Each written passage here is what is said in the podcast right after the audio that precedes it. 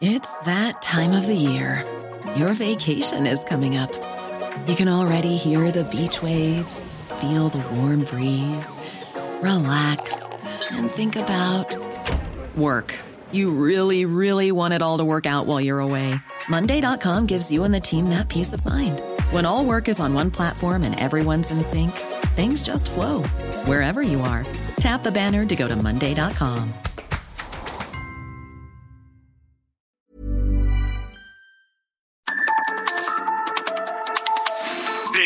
sur, las coordenadas de la información. Con Alejandro Cacho.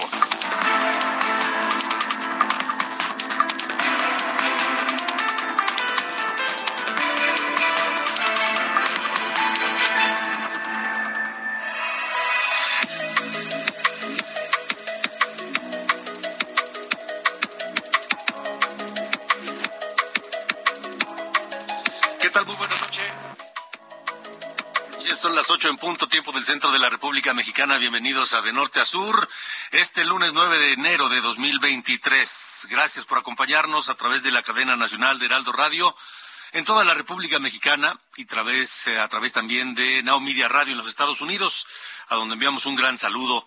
Gracias a todos. Ojalá estén iniciando muy bien esta semana. Em, ¿Qué tenemos hoy? Tenemos eh, dos temas básicamente que dominan la agenda informativa. Uno es la eh, visita del presidente de Estados Unidos y el primer ministro de Canadá a México. En este momento están eh, cenando con el presidente López Obrador en Palacio Nacional.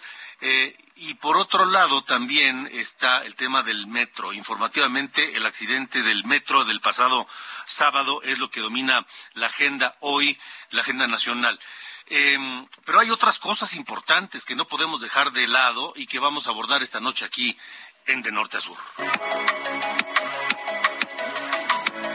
¿Cómo qué? Bueno, pues que se reportó ya, el INEGI dio a conocer cuál es la tasa de inflación en México de 2022 y la tasa de inflación cerró en 7.82%. Es una tasa de inflación alta, muy alta, la más alta desde el año 2000 y uno de los peores cierres del año por el encarecimiento principalmente de los productos de la canasta básica. Hay que decir en los últimos eh, dos meses, tres meses tal vez, se contuvo un poco la inflación, se contuvo, no siguió aumentando, pero aún así, con todo lo ac- acumulado del año pasado, 7.82% de inflación en 2022, la tasa más alta desde el año 2000. Estaremos hablando de eso esta noche aquí en De Norte a Sur, porque no sé ustedes, pero ya no nos alcanza igual el dinero.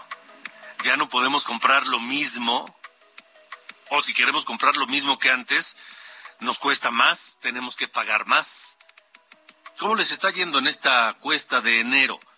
¿Por qué no nos platican al 55 45 40 89 16? 55 45 40 89 16, nuestro número de WhatsApp para estar en contacto con ustedes. Platicaremos esta noche aquí en De Norte a Sur con el doctor José Luis de la Cruz, analista económico, académico y un hombre que desde hace muchos años lleva un seguimiento puntual y un estudio puntual de la economía en el país.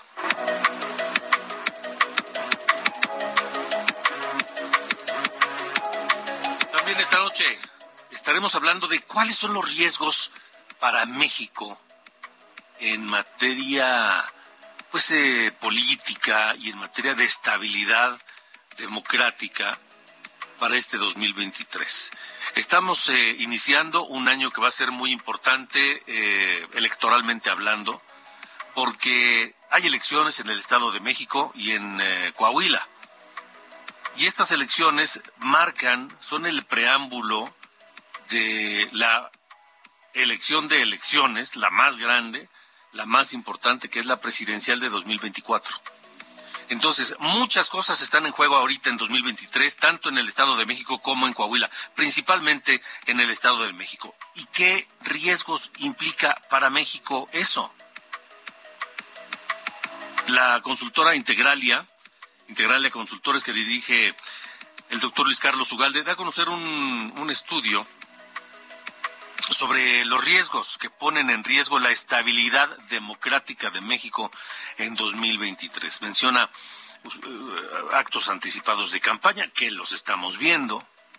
Menciona ataques del presidente López Obrador a los órganos autónomos como al Poder Judicial o al INE, que ya los hemos visto.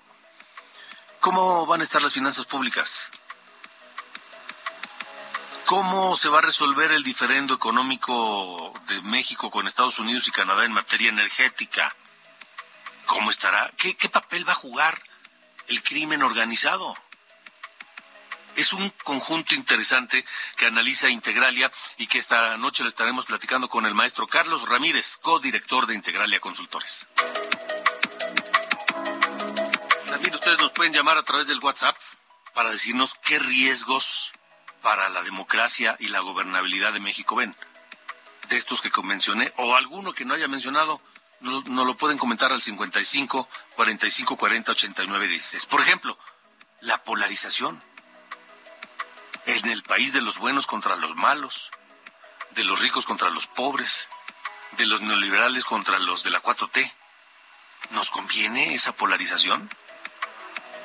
Leemos sus comentarios en el 55 45 40 89 16. Y en Jalisco, Enrique Alfaro, saludos a Heraldo Radio Jalisco que nos escuchan, por supuesto, esta noche allá eh, en la capital eh, Guadalajara y en toda su zona metropolitana, porque otra vez, otra vez el gobernador Enrique Alfaro metido en problemas y otra vez con la Universidad de Guadalajara. ¿Por qué? Por la detención de tres estudiantes de la Universidad de Guadalajara que pues estaban apoyando una protesta contra un desarrollo inmobiliario en una zona protegida de la capital y ahora estos tres estudiantes están presos, están acusando eh, al gobernador Enrique Alfaro de tener presos políticos. Esta noche platicaré con Jesús Medina Varela, expresidente de la Federación de Estudiantes Universitarios de la Universidad de Guadalajara.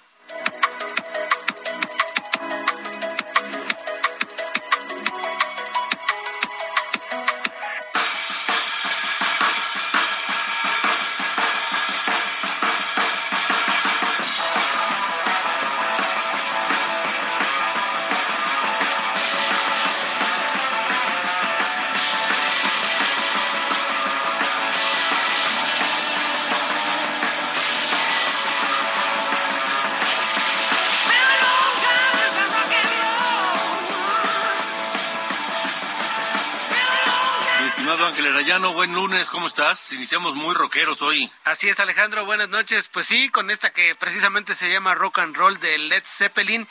Y es porque hoy recordamos a Jimmy Page, este guitarrista que fue uno de los fundadores de esta banda, formada en 1968 y que se disolvió en 1980. Esta canción Rock and Roll que fue publicada ya en 1971 en el, en el álbum Led Zeppelin 4.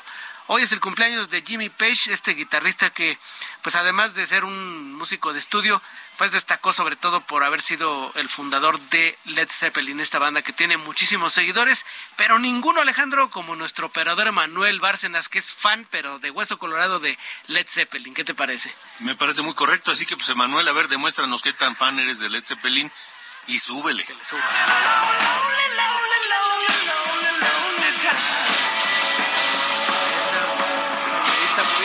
moviendo su, melena. Este. Me parece muy correcto. bueno, pues estaremos escuchando hoy a Led Zeppelin, Ángel. Perfecto. Gracias. Buenas noches. Gracias. Buenas noches.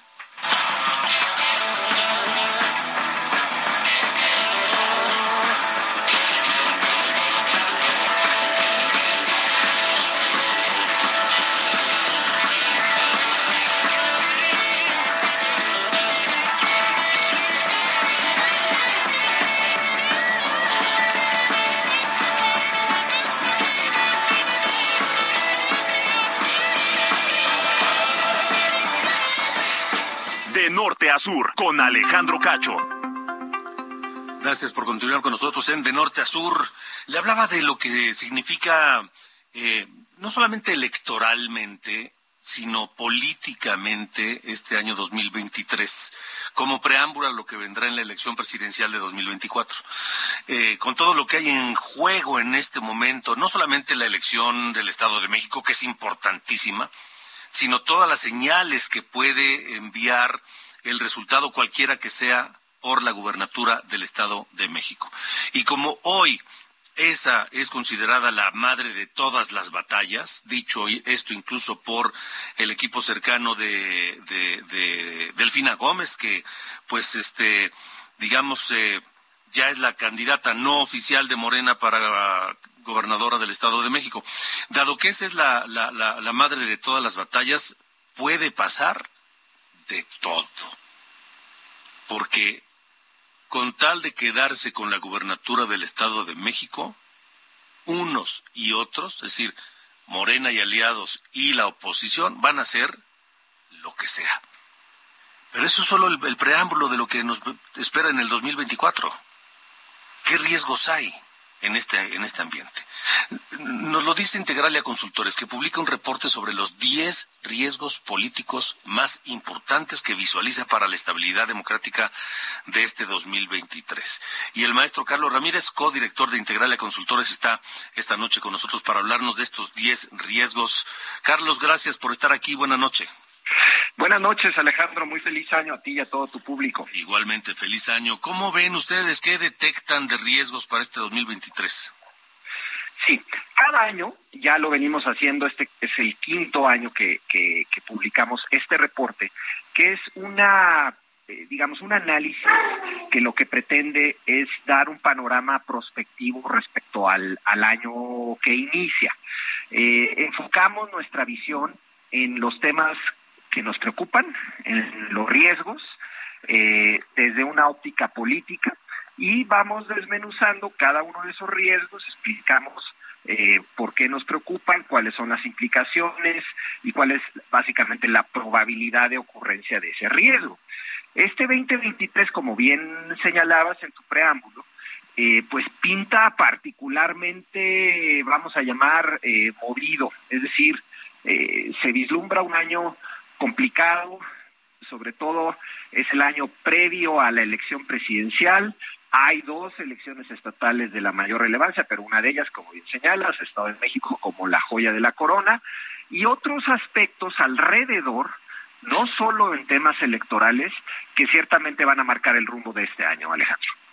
Ok, ahora, en un ambiente inédito, eh, Carlos, en un ambiente en donde desde la presidencia de la República se hace campaña y se fustiga una y otra vez, un día sí y al día siguiente también, a todo aquel que piensa distinto al presidente López Obrador, donde se ha emprendido un ataque contra las instituciones que no lo habíamos visto, donde se ha manejado una polarización de la sociedad tampoco vista antes en México. Efectivamente, este factor, eh, nuestro riesgo número uno, Alejandro, es eh, digamos, en esencia, tener un presidente más radicalizado durante este año. Es decir, y en particular con su énfasis y su obsesión de denostar, debilitar, desacreditar al Instituto Nacional Electoral, que como sabemos, pues es el árbitro electoral y es al final del día el que va a conducir el proceso del próximo año en la elección presidencial. Entonces, el riesgo número uno es el INE, ¿Qué va a pasar con el Instituto Nacional Electoral? Ya sabemos que se aprobó una reforma legislativa, al menos su primera parte, este febrero se aprobará la segunda parte, y va a terminar esto en la Suprema Corte de Justicia. Y creemos que la Suprema Corte pues va a decidir relativamente pronto, pero en el Inter todo ese tiempo va a haber una gran incertidumbre. La renovación de cuatro consejeros electorales, dos de ellos el presidente y otro Ciro Murayama, que han sido muy vocales en la defensa del instituto. Claramente el presidente quiere tomar postura y posición en el instituto y por tanto va a ser un año de enorme riesgo para el instituto. Y ese es, sin lugar a dudas, nuestro riesgo número uno. Ok, que ese comenzó ya hace tiempo, ¿no? Comenzó a trabajar. Sí, ya lleva un rato, ya lleva un rato, efectivamente. Pero este año se eh, agudiza el riesgo. ¿Cuál es el riesgo número dos? El riesgo, mira, te, lo narro así rápidamente, ¿no? Tenemos riesgos de orden electoral estamos preocupados por la enorme injerencia que vemos, o potencial injerencia que vemos del crimen organizado en los procesos electorales. Nos preocupa también eh, la, eh, los actos pre, ahora sí que pre-campaña de algunos candidatos eh, o precandidatos a la elección presidencial del 2024. Creemos que va a ser un año donde las famosas corcholatas van a estar, eh, los precandidatos de Morena van a estar de alguna manera muy activos en la arena electoral, a pesar de que esto violenta nuestra legislación electoral. Y esos son, vamos a llamarle, los del ámbito electoral. Luego hay unos del ámbito económico que inciden en la política. El más importante a nuestra consideración, lo que se resuelva respecto al Tratado de Libre Comercio. Hay dos temas de la mayor relevancia, uno que tiene que ver con el sector energético y otro que tiene que ver con el maíz transgénico. Particularmente el energético está Estados Unidos y Canadá van a decidir muy pronto si convocan o no a un panel de controversias en donde México tiene altísima probabilidad de perder y por tanto puede generar esto incertidumbre económica. Y otros dos temas económicos que nos preocupan, una posible recesión en Estados Unidos y el impacto que pueda tener sobre la economía mexicana y en general sobre la vida política pública del país. Es decir, un mal año económico va a complicar el, entorno político y a su vez el impacto que esto pueda tener en las finanzas públicas que ya si bien se han mantenido relativamente estables la realidad es que eh, pues eh, cada vez se observa una mayor vulnerabilidad. Entonces este año va a ser la prueba de fuego para las finanzas públicas del país. Y luego por otro lado tenemos riesgos vamos a llamar que tienen más que ver con eh, la dinámica legislativa ¿Qué va a pasar en el Congreso? Algunos temas que ahí nos preocupan, hay algunas, eh, eh, digamos, algunos temas legislativos que han quedado pendientes y que creemos se pueden retomar este 23 y que pueden tener injerencia sobre la vida eh, económica política del país. y bueno, yo te diría a grandes rasgos, esos son, son los grandes temas, temas que tienen que ver con la parte electoral, temas que tienen que ver con el presidente, de temas que ciertamente tienen que ver con la actividad económica y aspectos que tienen que ver con la parte legislativa. Alejandro. Ahora, estamos platicando con el maestro Carlos Ramírez, codirector de Integralia Consultores, que hace este, este, este, este análisis.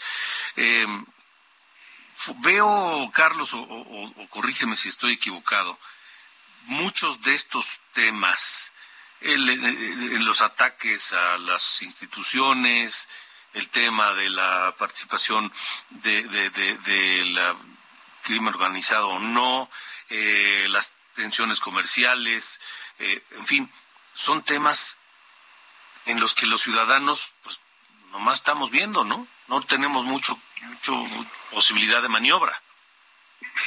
Pues, lamentablemente en muchos de estos riesgos, sin efecto, somos espectadores, eh, porque en gran medida inducidos o provocados o eh, de alguna manera incentivados por decisiones, acciones o u omisiones de parte del gobierno federal o de gobiernos estatales.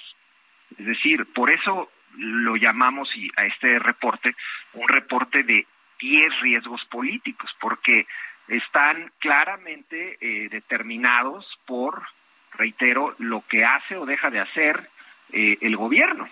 Y en efecto, coincido contigo, pues hasta cierto punto somos espectadores. Tal vez en donde tenemos un rol más activo que hacer es en el tema de la defensa del Instituto Nacional Electoral. Creo que ahí, ahí todavía vendrán batallas que dar por parte de la ciudadanía. Eh, y hay otro tema eh, que no mencioné, perdón Alejandro, que tiene que ver con la corrupción. La corrupción en México históricamente ha sido un problema endémico pero que se agudiza los últimos dos años de las administraciones. Nos está preocupando crecientemente el problema de la corrupción en este sexenio, porque lo que hemos visto a lo largo de estos años, si bien la retórica pareciera sugerir lo contrario, eh, o más bien sugiere lo contrario, pero los hechos no lo avalan, eh, nos preocupa que vaya a ser un cierre de sexenio con, con elevados índices de corrupción que no se han atacado de raíz, de fondo, los problemas estructurales que explican esa alta corrupción, reitero, que viene desde mucho atrás, pero que esta administración prometió llevar a cabo acciones muy concretas y la verdad es que se ha quedado muy corta. Entonces también lo enumeramos como uno de los riesgos para este año y eh, ahí es donde tal vez también la sociedad civil tiene un rol importante que jugar. Ahora, eh, ¿cómo juegan en este escenario pues eh, esas instituciones que han vivido bajo fuego de presidencial? ¿Cómo juega la oposición? ¿Cómo juega el legislativo, por ejemplo, o el mismo poder judicial? Sí. Mira, eh, dentro, digamos, estos cuatro años de gobierno eh, del, actual gobierno han sido años de, vamos a llamar, de una tendencia y una intención muy clara de concentración del poder por parte del Ejecutivo. Y ese proceso de concentración del poder ha llevado a ya sea el debilitamiento, el desmantelamiento de instituciones que habían sido históricamente, o por al menos las últimas dos, tres décadas, un contrapeso importante al poder del Ejecutivo. Afortunadamente, Alejandro, algunas de nuestras instituciones han resistido, han resistido. Creo que el ejemplo más visible y el más reciente es la Suprema Corte de Justicia. Lo que ocurrió en los primeros días de enero es una, creo que una buena señal para nuestra democracia, en el sentido de que hay una nueva presidencia en la Suprema Corte de Justicia que parece sugerir que vienen tiempos de mayor autonomía, independencia y contrapeso de la Suprema Corte. El Instituto Nacional Electoral, con todos sus temas y con todo el embate que ha sufrido estos últimos años, finalmente se mantiene todavía eh, pues, intacto hasta el día de hoy. Vamos a ver qué pasa este año. El Banco de México, ahí también el gobierno ha tenido una injerencia importante. El presidente ha nombrado ya cuatro eh, de los, eh, digamos, de los gobernador y subgobernador del Banco Central. Y mira, se puede discutir los perfiles de estos, pero finalmente la autonomía del Banco Central sigue intacta. Y así, creo que en general el balance, si bien por supuesto que se han, han sido atacadas las instituciones y han sido en muchos casos debilitadas o, y o desmanteladas, algunas se resisten y eso pues le da todavía a México pues su carácter para, digamos, la fortaleza de su democracia está, está ahí, ¿no? Aprueba todos los días, pero sigue, sí, se, mantiene, Alejandro. De acuerdo, bueno, pues estaremos muy atentos y en contacto con ustedes en Integralia Consultores para estar eh, pues eh, analizando y, comentando estos temas. Carlos, gracias por haber estado con nosotros. Al contrario, Alejandro, muy feliz año a todos, un, un fuerte abrazo. Igualmente un abrazo al maestro Carlos Ramírez, codirector de Integralia Consultores. Son las ocho con veintidós. De norte a sur, con Alejandro Cacho. Vamos a Palacio Nacional. Le decía que está en curso la cena que ofrece el presidente López Obrador y su esposa a los eh, al presidente de Estados Unidos, Joe Biden, y al primer ministro de Canadá, Justin Trudeau. Noemi Gutiérrez, tú tienes el reporte. Buenas noches. Hola, muy buenas noches, Alejandro. Pues sí, aquí en Palacio Nacional ya se está llevando a cabo una cena que, como bien comentabas, se la está ofreciendo el presidente de México, Andrés Manuel López Obrador, y su esposa, la doctora Beatriz Gutiérrez Müller, al presidente de Estados Unidos, Joe Biden, a su esposa Jill Biden, así como al primer ministro de Canadá, Justin Trudeau, y su esposa Sophie Gregory Trudeau.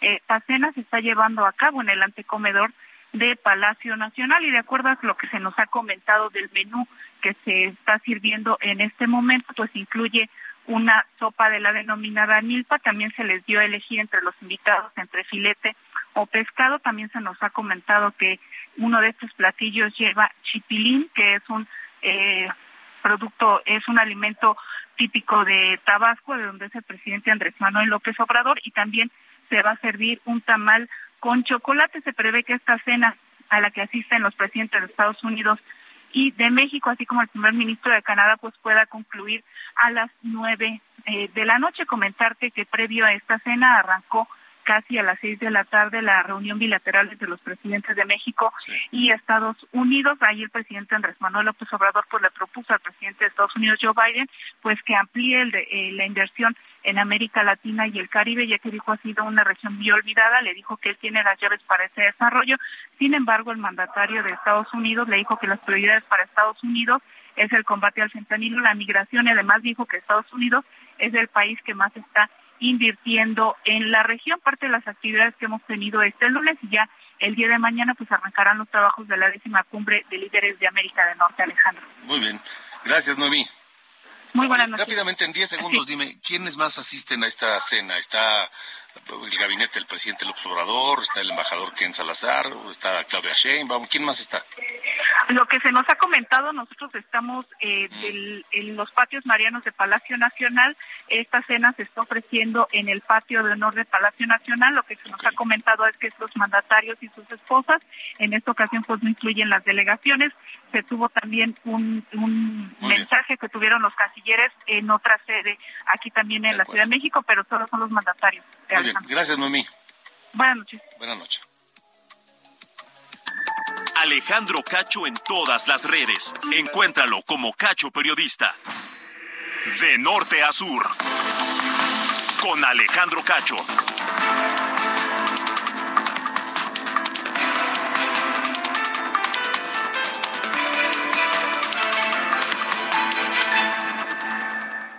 De norte a sur. La Jewelry isn't a gift you give just once. It's a way to remind your loved one of a beautiful moment every time they see it. Blue Nile can help you find the gift that says how you feel and says it beautifully with expert guidance and a wide assortment of jewelry of the highest quality at the best price. Go to BlueNile.com and experience the convenience of shopping Blue Nile, the original online jeweler since 1999. That's BlueNile.com to find the perfect jewelry gift for any occasion. BlueNile.com. Coordenadas de la información. Con Alejandro Cacho.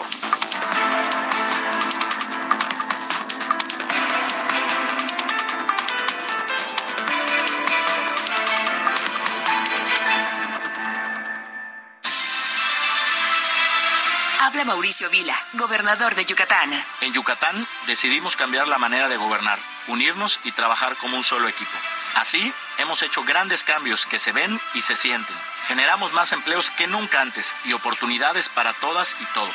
Mientras, reforzamos la seguridad hasta ubicarnos como el estado más seguro del país y uno de los más seguros de Latinoamérica. Ahora tenemos que seguir trabajando juntos para hacer nuestro Estado cada vez más justo y productivo. Mauricio Vila, cuarto informe de gobierno, 15 de enero, Gobierno del Estado de Yucatán.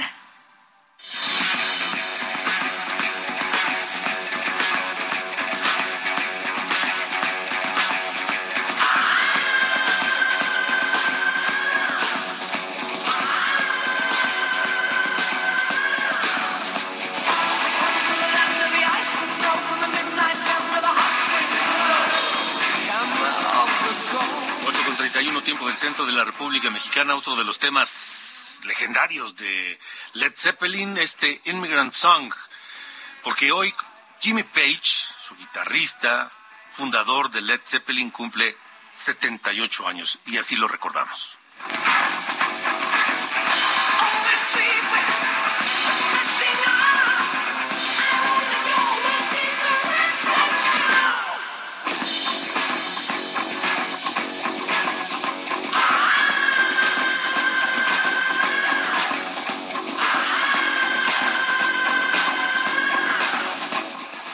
Norte a sur, las coordenadas de la información. Buenas noches, este es el resumen de noticias de norte a sur. La Fiscalía de Jalisco dio por cerrado el caso del homicidio del exgobernador del estado, Aristóteles Sandoval, tras informar sobre la detención de un sujeto por el delito de homicidio identificado como colaborador cercano de Saúl Alejandro alias El Chopa, autor intelectual del asesinato. Habitantes de la sindicatura de Jesús María en Culiacán, Sinaloa, se manifestaron en el Palacio de Gobierno del Estado para denunciar que hay personas desaparecidas tras la captura de Ovidio Guzmán ocurrida el jueves. Además, señalaron que durante casi tres días estuvieron encerrados en el pueblo, ya que el personal de la Secretaría de la Defensa Nacional no les permitía salir y que durante ese tiempo no contaron con servicios elementales como agua potable y energía eléctrica. Jefa de gobierno de la Ciudad de México, Claudia Sheinbaum, no descartó que el accidente de la línea 3 del metro fuera consecuencia de un sabotaje, por lo que solicitó a la Fiscalía Capitalina, a la fiscal capitalina Ernestina Godoy, que abra todas las líneas de investigación con respecto al choque de dos trenes que dejó una mujer muerta y un centenar de heridos. Finalmente, este lunes en Nueva York inició el proceso de selección de jurado para la audiencia contra Genaro García Luna, secretario de Seguridad Pública en el gobierno de Felipe Calderón. 400 personas son las candidatas, de las cuales serán seleccionados 12 jurados titulares y 6 suplentes. Está previsto que el próximo 17 de enero se decida quiénes serán los ciudadanos que definirán el destino del exsecretario. Yo soy Diana Bautista y este fue el resumen de noticias de norte a sur.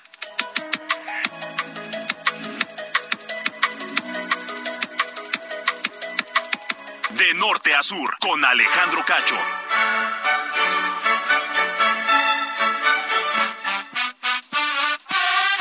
Bueno, Sir Allende, Sir Carlos Allende está listo con pues este su comentario de hoy que tiene que ver con este oye, con la bestia la bestia. Es este el vehículo que utilizan los presidentes de Estados Unidos o el presidente en turno para transportarse. Sí. Y que es el, el vehículo más blindado del planeta, ¿no? Sí, no, es casi, es un, es un tanque, literal. O sea, esa cosa está hecha con, con, lo mejor de los materiales y la más avanzada tecnología para proteger al ocupante, ¿no? Para el presidente de Estados Unidos y eh, pues que no le pase nada. O sea, para empezar, antes el servicio secreto iba a, un lote, digo, a un lote le decían, ¿no? A una agencia de coches, compraba uno y lo adaptaban. Ahora es al revés, le van con General Motors, que es quien les hace eh, la, la, bestia, o el Cadillac One, que también le llaman, eh, y les dicen qué especificaciones necesitan y ellos se lo arman. Eh, el que tiene ahorita es modelo 2018, con el que, el que trajo Biden es modelo 2018. Eh, costó 15 millones de dólares la investigación y el desarrollo, nada más de, para tenerlo ahí. Y propiamente la, la chunche cuesta por ahí de 1.5 2 millones de dólares. Pero la investigación es lo que cuesta una lana. ¿Por qué? Qué bueno que preguntan. Bueno, para empezar, el, el, el armatoste este mide 5 metros y medio de, de largo, pesa 9 toneladas eh, y tiene como eh, un blindaje brutal. O sea, en algunas partes son 8 pulgadas, que son 20 centímetros de blindaje, y en las ventanas son 12, no es cierto, 13 centímetros de, blindaje que hay en, las ventanas. O sea, eso no se ve en ningún lado. También tiene eh, acero, tiene cerámica, tiene eh, Kevlar, digo, titanio en toda la parte de, de la carrocería como tal. Eh, está montado en un chasis de pickup, curiosamente. O sea, de, una pickup, en eso está montado todo el, el, The Beast, que le llaman la bestia. Las llantas están reforzadas con Kevlar, entonces aunque le dispares, va a poder seguir avanzando.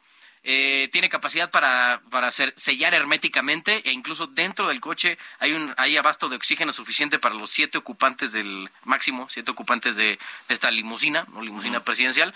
También, eh, digo, las especificaciones tal cual son secretas, o sea, el servicio secreto las guarda, pues, como, evidentemente, ¿no?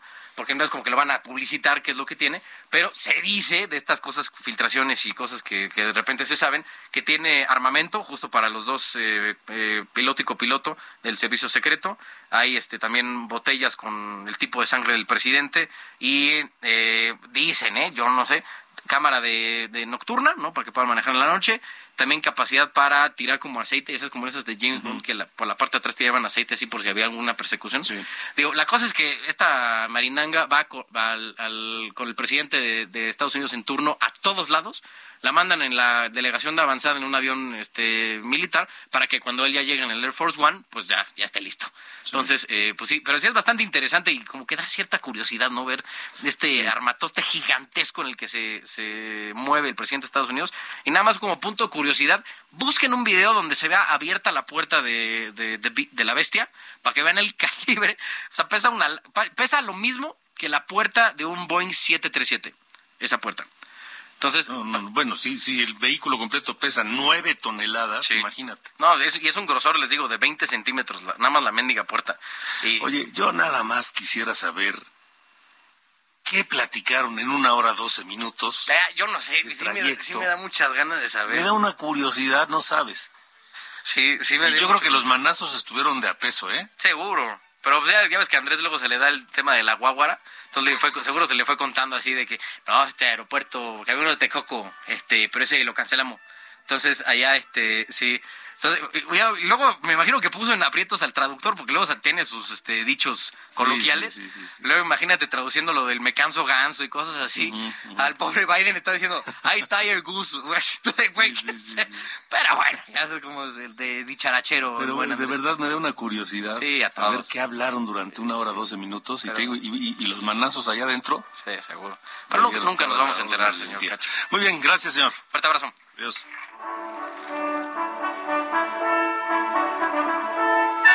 Norte a sur, con Alejandro Cacho. Gracias al doctor José Luis de la Cruz, analista económico, catedrático, uno de los hombres que más estudia el comportamiento económico del país desde hace muchos años, porque se dio a conocer la inflación del año pasado, 7.82% hasta, hasta, hasta todo el balance general de todo 2022 es la cifra más elevada desde el año 2000, aunque se empezó a ver alguna contención, por supuesto no suficiente, de la inflación. Doctor José Luis de la Cruz, gracias y buena noche. Feliz año. Muy buenas noches, gracias por la invitación Alejandro, un gusto estar en tu programa. Igualmente, este, pues, ¿qué te dice esta cifra de inflación? Mira, yo creo que hay, hay tres mensajes que debemos eh, eh, leer con este resultado. El primero es, desde mi punto de vista, que la inflación ha cedido un poco, pero que la presión no se ha ido. ¿A qué me refiero?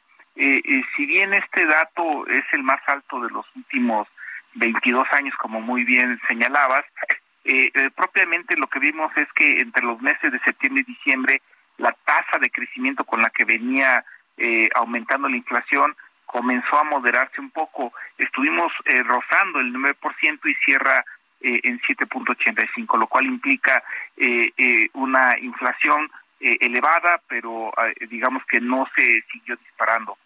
Sin embargo, al interior hay un componente que nos indica que todavía puede darnos una sorpresa por el hecho de que la que se conoce como subyacente, la inflación, digamos, estructural, no es la más volátil, sino la que refleja hacia dónde va en el mediano plazo el aumento en precios, eh, esta sigue estando por arriba del 8%. Entonces, en ese sentido, lo que nos está indicando es que la economía mexicana va a seguir siendo afectada por la inflación durante el siguiente semestre. Entonces, eh, ese primer eh, punto es importante a considerar eh, y nos lleva al segundo elemento, ¿qué es lo que la está causando? Seguimos viendo fuerte presión, sobre todo en la parte de alimentos, si bien los energéticos y, algunos elementos derivados como combustibles eh, están cediendo eh, eh, ya en, términos de presión inflacionaria, la más básica, que es la de alimentos, la de algunas bebidas, sigue estando muy elevada y sobre todo esto afecta el bienestar de las familias. Y entonces el tercer elemento que debemos considerar es de que este dato de inflación pues lo que acaba implicando es que el poder adquisitivo, sobre todo de los segmentos de, menor ingreso económico, pues va a seguir viendo afectado durante este, el transcurso de este año. Pues sí, porque a pesar de que ha habido aumentos importantes a los salarios, al salario mínimo en México en los años recientes, en este gobierno de López Obrador, pues parece que se han diluido esos aumentos salariales. Hoy la hoy alcanza para para menos cada mes, ¿no? Mira, yo creo que acabas de señalar un punto muy importante. Hay un indicador que nos eh, permite justamente ver que, lo que acabas de decir es correcto, que es algo que se conoce como indicador de tendencia laboral de la pobreza. ¿Esto qué es? El, eh, este Consejo Nacional de Evaluación de las Políticas de Desarrollo Social, el Coneval, un organismo eh, oficial, lo que nos está señalando es que hoy las personas que tienen una ocupación o empleo eh, es decir, que están, que están trabajando, eh, el 40% de la población que está en esas condiciones no tiene un ingreso suficiente para poder comprar una canasta alimentaria. ¿Esto qué es? Se tiene empleo, se tiene ingreso, pero es tan bajo el nivel de ingreso que no alcanza para comer bien. Y entonces esto lo que nos señala es de que a pesar de los incrementos al salario mínimo, como mucha de la población trabaja en la informalidad, pues eso no necesariamente implica el aumento del salario mínimo en que se puedan eh, eh, mejorar las condiciones de vida de los trabajadores, aún teniendo empleo. Sí. Entonces, eh, sigámonos preparando para seguir viendo aumento de precios en los alimentos, en la canasta básica. Mira, esto es un aspecto que además no es exclusivo de México. Si vemos hoy incrementos en precios en alimentos en la Unión Europea, en Estados Unidos, Canadá, en Asia, el mismo Japón, la cifra que eh, han dado a conocer hace unas horas de precios, eh, lo que implica es que los alimentos van a seguir siendo la fuente de presión. Doctor José Luis de la Cruz, gracias por haber estado con nosotros. Gracias por la invitación, buenas Hasta luego, buenas noches. El doctor José Luis de la Cruz, híjole, pues las noticias no son precisamente muy optimistas, pero bueno, esperemos, esperemos a ver cómo se van dando las cosas en este año tan complejo en distintas materias. Son las ocho con cuatro. De norte a sur, con Alejandro Cacho. Le comentaba al inicio del programa de este nuevo frente que tiene eh, abierto el gobernador de Jalisco, Enrique Alfaro que ahora está siendo acusado de tener a tres estudiantes de la Universidad de Guadalajara como presos políticos. Sabemos que el gobernador Alfaro tiene un, pues una, política de choque y de enfrentamiento directo, frontal con la Universidad de Guadalajara y todo lo que representa la Universidad de Guadalajara desde hace ya algún tiempo. Ahora, ahora son tres estudiantes, Javier Armenta, Iván Cisneros, José Alexis Rojas, que están detenidos encarcelados porque se opusieron a la construcción de un complejo habitacional en un lugar que originalmente estaba destinado para un parque en Huentitán. El Consejo de, Rectores de la Universidad de Guadalajara acusa al gobernador Alfaro de criminalizar a través del Poder Judicial a estos tres estudiantes. Eh, y bueno, pues el rector general de la universidad, Ricardo Villanueva, declaró estado de emergencia en la propia universidad. Hoy está con nosotros el expresidente de la Federación de Estudiantes Universitarios de la UDG, Jesús Medina Varela, a quien saludo. Jesús, gracias. Buenas noches. ¿Qué tal, Alejandro? Buenas noches. Un gusto saludarte. ¿Qué está haciendo Enrique Alfaro? Pues fíjate que eh, para nosotros es eh, algo que no, no, no concebíamos que fuera a pasar, porque, vaya, ya que encarcelar activistas, a jóvenes, este, meterlos a la cárcel a través de este tipo de actos de intimidación, bueno, pues era algo que no veíamos desde las épocas, yo creo, más autoritarias del viejo régimen. Y bueno, pues mira, desafortunadamente está ocurriendo esta situación pero por otro lado, toda la solidaridad y la presión social que se generó en los últimos días, hace unos minutos en las redes del gobernador, eh, prácticamente está manifestando que va a interceder para que los jóvenes, eh, al parecer, puedan eh, llevar a cabo este proceso fuera de las rejas. Pero déjame decirte, Alejandro, que si no se hubiera organizado toda esta presión, ya tenían ellos una, una ruta muy clara para que Javier Armenta y el resto de compañeros la pasaran mal en prisión, inclusive de extender la prisión preventiva oficiosa y seguramente el juez, este personaje eh, tan oscuro, eh, el juez Felipe de Jesús, eh, que tiene severos conflictos de interés también en este caso, ya tenían una ruta programada para estos chavos. ¿Qué se puede hacer eh, Jesús, porque no es la primera vez que hay choques frontales del gobernador Alfaro con la universidad, con sus académicos, con el rector, con sus estudiantes, con la comunidad universitaria, y eso es un ambiente muy muy peligroso para Jalisco, Jesús.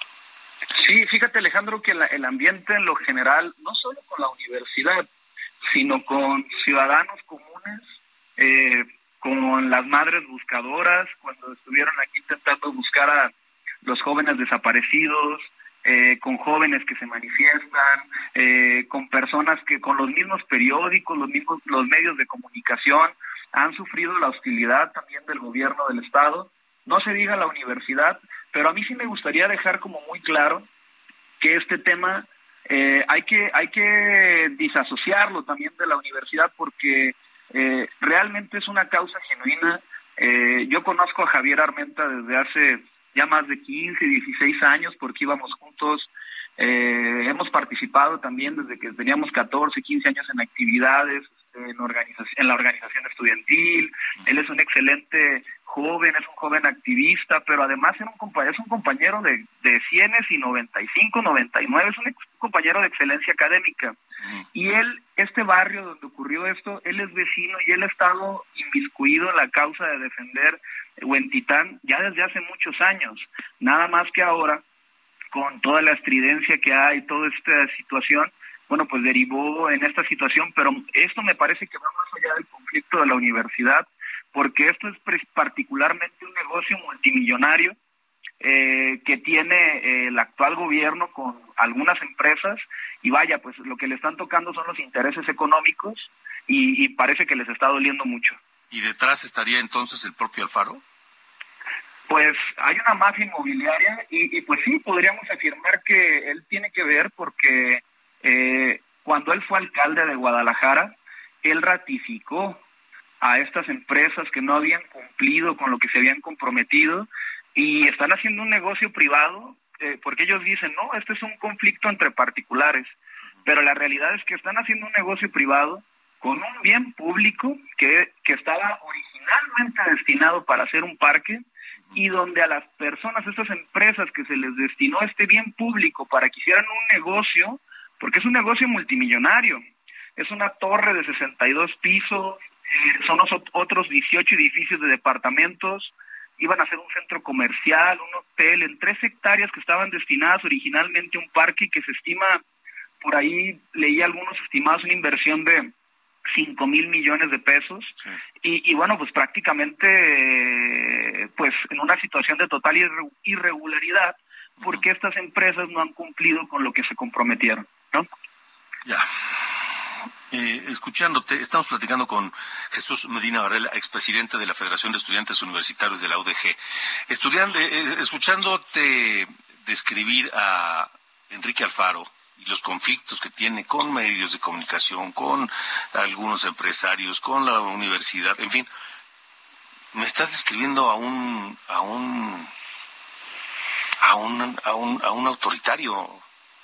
¿Es así? Pues Sí, sí, fíjate que eh, lo que hemos detectado y prácticamente todos los que vivimos en este estado es que Enrique Alfaro padece episodios de cólera donde se le nubla totalmente la razón y, bueno, pues la sociedad aquí hemos padecido pues situaciones que nos parecen eh, inexplicables.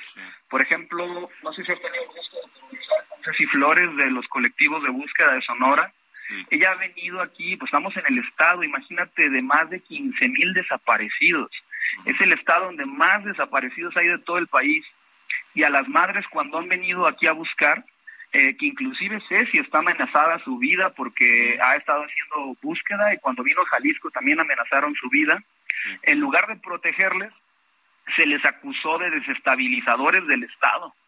Eh, por otro lado, no sé si recuerdas un caso muy mencionado que fue en junio de 2020, cuando fue la pandemia, a un joven que se llamaba Giovanni ah, por no traer cubrebocas lo mataron los, eh, a golpes.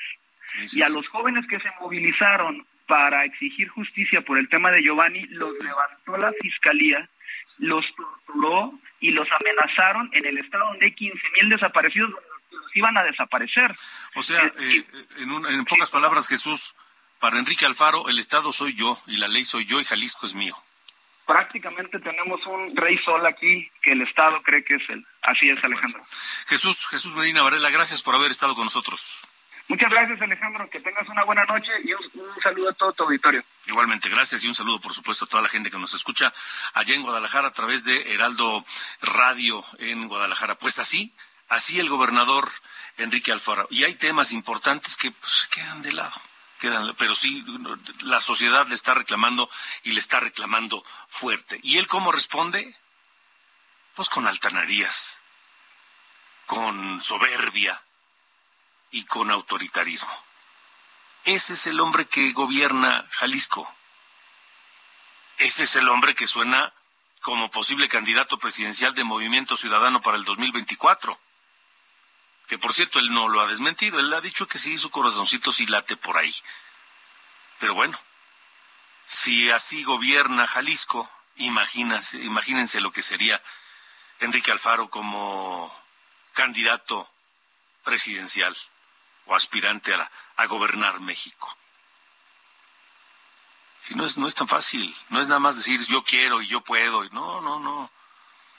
Luego ya ven cómo están, cómo se dan las cosas. Nos vamos, nos vamos esta noche escuchando a Led Zeppelin.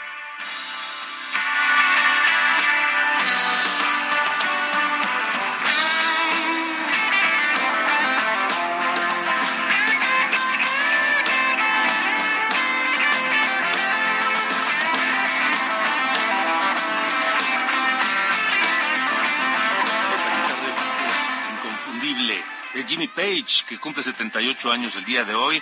Stairway to Heaven de Led Zeppelin. Y con eso nos vamos esta noche aquí en De Norte a Sur. Que tengan una gran noche, descansen. Y mañana aquí los esperamos.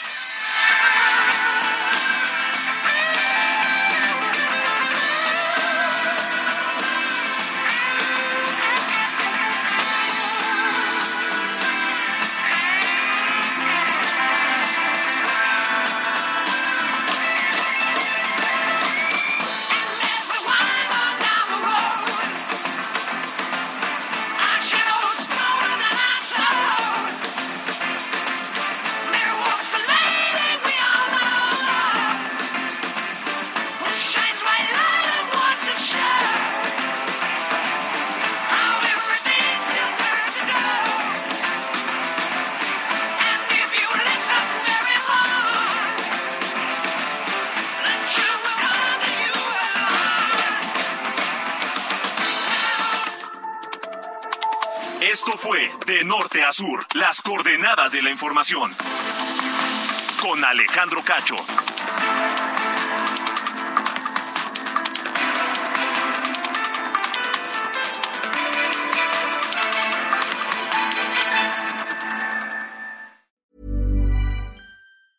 Hey, it's Danny Pellegrino from Everything Iconic.